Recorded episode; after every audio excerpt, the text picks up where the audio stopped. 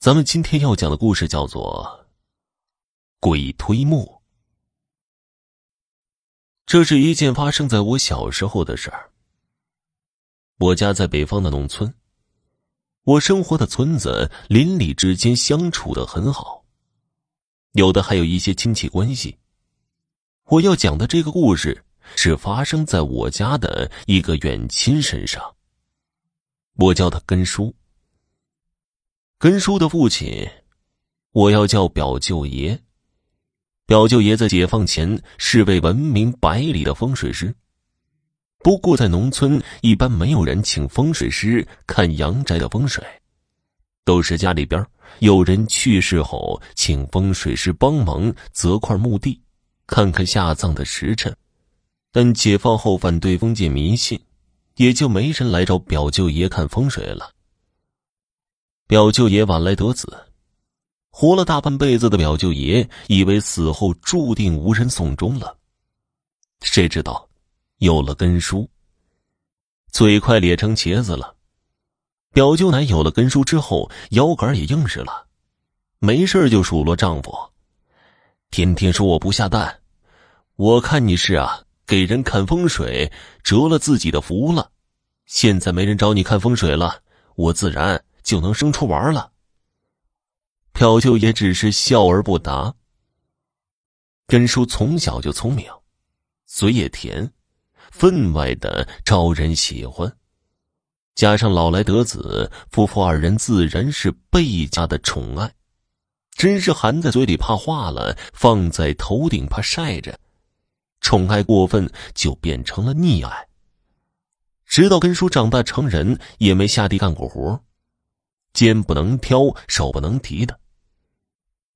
农村改革之后，村子里的日子慢慢的好过了，唯独表舅爷家是越过越穷了。年岁大了的老两口子自然不能干重活，可也指望不上根叔。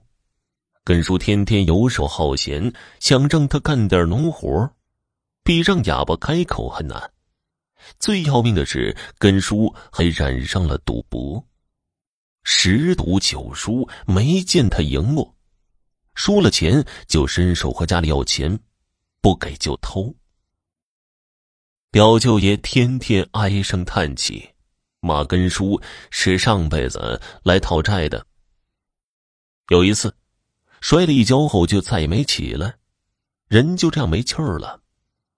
没多久，表舅妈得病也去世了，根叔没人管，就更加自由了。饿了就到左邻右舍蹭饭，手痒痒了就上亲戚家里骗钱去赌。渐渐的，村里的人见了他都绕着道走。吃饭的时候把门给拴上。根叔实在饿得没法了，就翻箱倒柜看看家里还有没有值钱的东西能变卖。值钱的东西，倒没有找到，翻出了几本父亲留下的风水书。根叔看着风水书，不免生气：“爹也真是的，把这东西藏起来干嘛呀？又不能当饭吃。”根叔想想现在混成这落魄的样子，有些后悔了。再往下想，不免又开始怨爹骂娘了。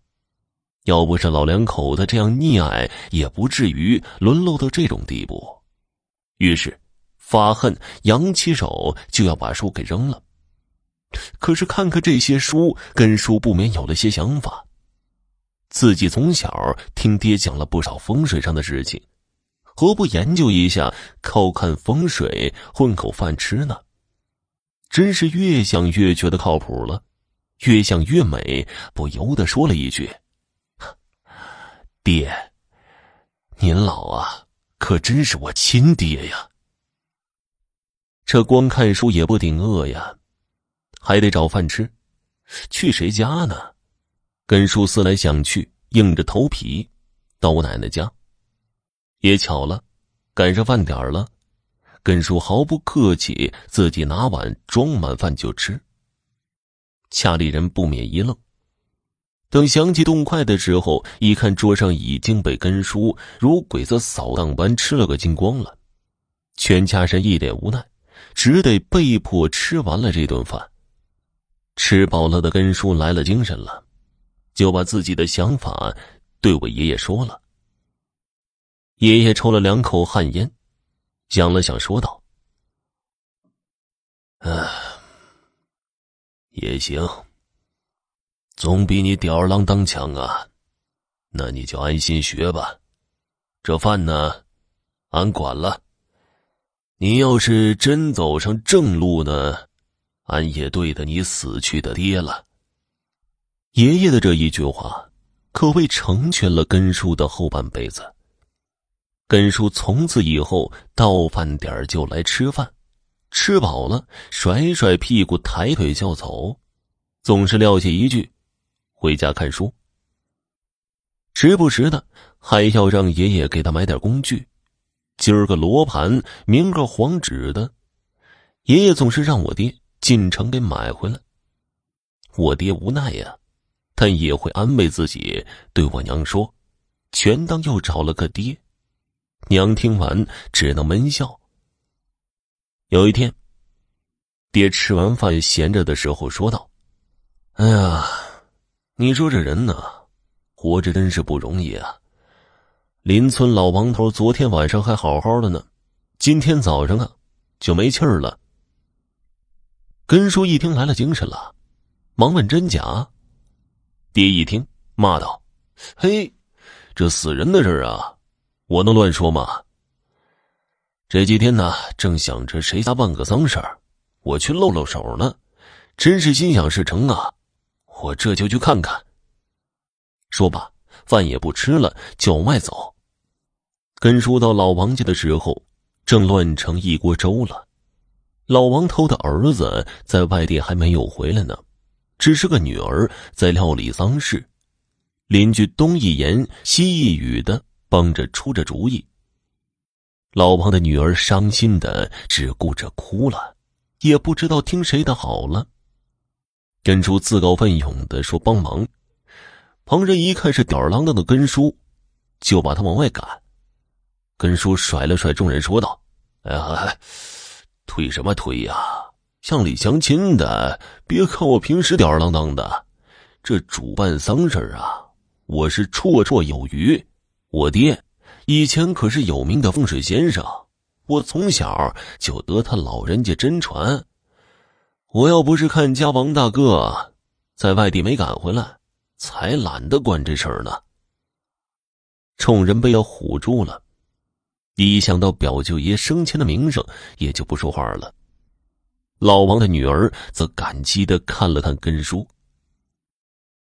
要说根叔还真是干这行的料啊！看到老王还躺在炕上未穿寿衣，忙张罗着给老王净身换衣服。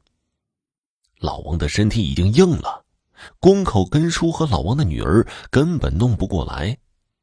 他忙让几个邻居开始帮忙，一人看到老王的右手使劲握拳不放，就用手去掰，可是使出吃奶的劲儿，就是掰不开。其他的几人见状也来帮忙，但是不管怎么弄，就是掰不开。众人纳闷了，忙问根叔怎么办，根叔也百思不得其解。突然想起以前听自己爹曾经说过，死者的手握拳不放是有不放心的事儿。根叔看老王头握的是右手，对着老王头女儿说道：“也许是还挂念你不放心走吧，你对你爹说说，让他放心去吧。”老王头女儿一听，顿时就大哭起来，对着老王头说道。爹，是我不孝，我再也不提离婚的事了，回家好好和柱子过日子。嘿，也是奇了怪了，老王头的手再去掰，真的就放平了。众人一看，根叔还真有点料，立刻对他刮目相看。穿完老王头的衣服，根叔开始指挥众人停尸搭灵棚等事。其实有什么事儿都会主动来请示一下根叔。根叔长久以来都没受到过如此待遇，虚荣心得到了极大的满足，做起事来更加的卖力了。大侄子呀，你看是不是该采块墓地了？再等，这太阳就下山了。傍晚的时候，老王头的弟弟把根叔拉到一边，问道。根叔听了之后，心里一惊，这光忙着办别的事儿了，这事儿忘了。可今天来的太匆忙，忘了带罗盘了。这东西一般家里也没有，回去取又来不及了。这一来一回的，肯定天都黑了。再说了，要让外人知道上阵忘记了带枪，还不得让人笑话死啊？自己的面子往哪里放啊？根叔想了想，便故作玄虚的说道：“哎呀，今天怕是不行啊！采木队忌讳傍晚了，没点朝气，怕对后代不利呀。这样吧，明天你我辛苦点起个大早再去采吧。啊，对对对，还是大侄子想的周到啊！”老王头的弟弟一听。对后代不利，赶紧就改口了。这一天，从中午到晚上，根叔是忙这忙那的，累了半死。打从小都没这么辛苦过。到了晚上，帮忙的邻居都回去了，只剩下家里的精气守灵。根叔看了看时间，也不早了，就打算走了，却被老王头的弟弟给拦住了。啊，叔看你这一天累的也够呛啊，也没怎么吃个东西。我让你婶儿在家给你炒了两个菜，你吃完再走吧。根叔还真是饿了，就和老王头的弟弟回了家。进门一看，那菜已经摆在桌子上了，四个菜，还烫了一壶酒。老王头的弟弟说自己吃不下，就不陪根叔了。自己坐在一旁，默默的抽着旱烟。根叔也能够理解，亲兄弟死了，谁还有心思吃喝啊？也就不客气的自酌自饮起来。边喝，根叔心里边乐，这顿饭吃的真是痛快啊！这么受尊重，还真是大姑娘上轿头一回呀！不知不觉就喝高了，从老王头弟弟家出来，往家走。想着自己还得经过一个山沟子才能到家，便想着快点赶路。可这脚底下就像是踩了棉花一样，只好一步一步的往家挨。进了山沟子，根叔只觉得天黑的渗人。抬头看了看天，没见到月亮，心里不免嘀咕了。出门的时候看天上的月亮挺大的呀，早知道借个手电了。走了十多分钟后，开始觉得不对劲儿了。按说走了这么长时间了，应该是出了沟了，怎么还在沟里呀？莫不是自己喝多了走得慢吧？这边想着，但脚下可没停。又走了一段时间后。还没出沟子，根叔一惊。坏了，一个念头闪在脑中，只是遇到鬼打墙了。想到此时，心里不免有些一愣，酒都醒了一半了。根叔仔细的看了看周围，黑的如墨，什么都看不见，时不时的还吹过一阵阴风。他奶奶的！这点儿可真他妈背呀！让老子给碰上了。根叔心里一阵的咒骂。有些异常的事情听惯了，见到的时候就不觉得害怕了。表舅爷在根叔年幼睡觉的时候，把神啊鬼呀的这类故事当催眠曲讲给根叔听。往往故事讲完，发现孩子没睡着，反而更精神了。听的是津津有味。根叔还记得他爹说鬼打墙最平常不过了，走背运的人在走夜路的时候最容易遇到。但鬼打墙也分两种，一种是比较常见，遇见的时候会发现不管怎么走都会回到原地，这是周围一些成了精的动物拿你解闷儿。北方人管成了精的黄鼠狼等叫大仙儿。所以又叫大仙儿笑。这种比较好破解，只要你在地上打个滚儿，起来再走，肯定就能走出去。要是不知道破解的方法，那也不用怕，天亮了自然会消失了。第二种就最厉害了，又叫鬼吹灯。晚上的时候，犹如走到阴间的路上，阴风阵阵，不见尽头。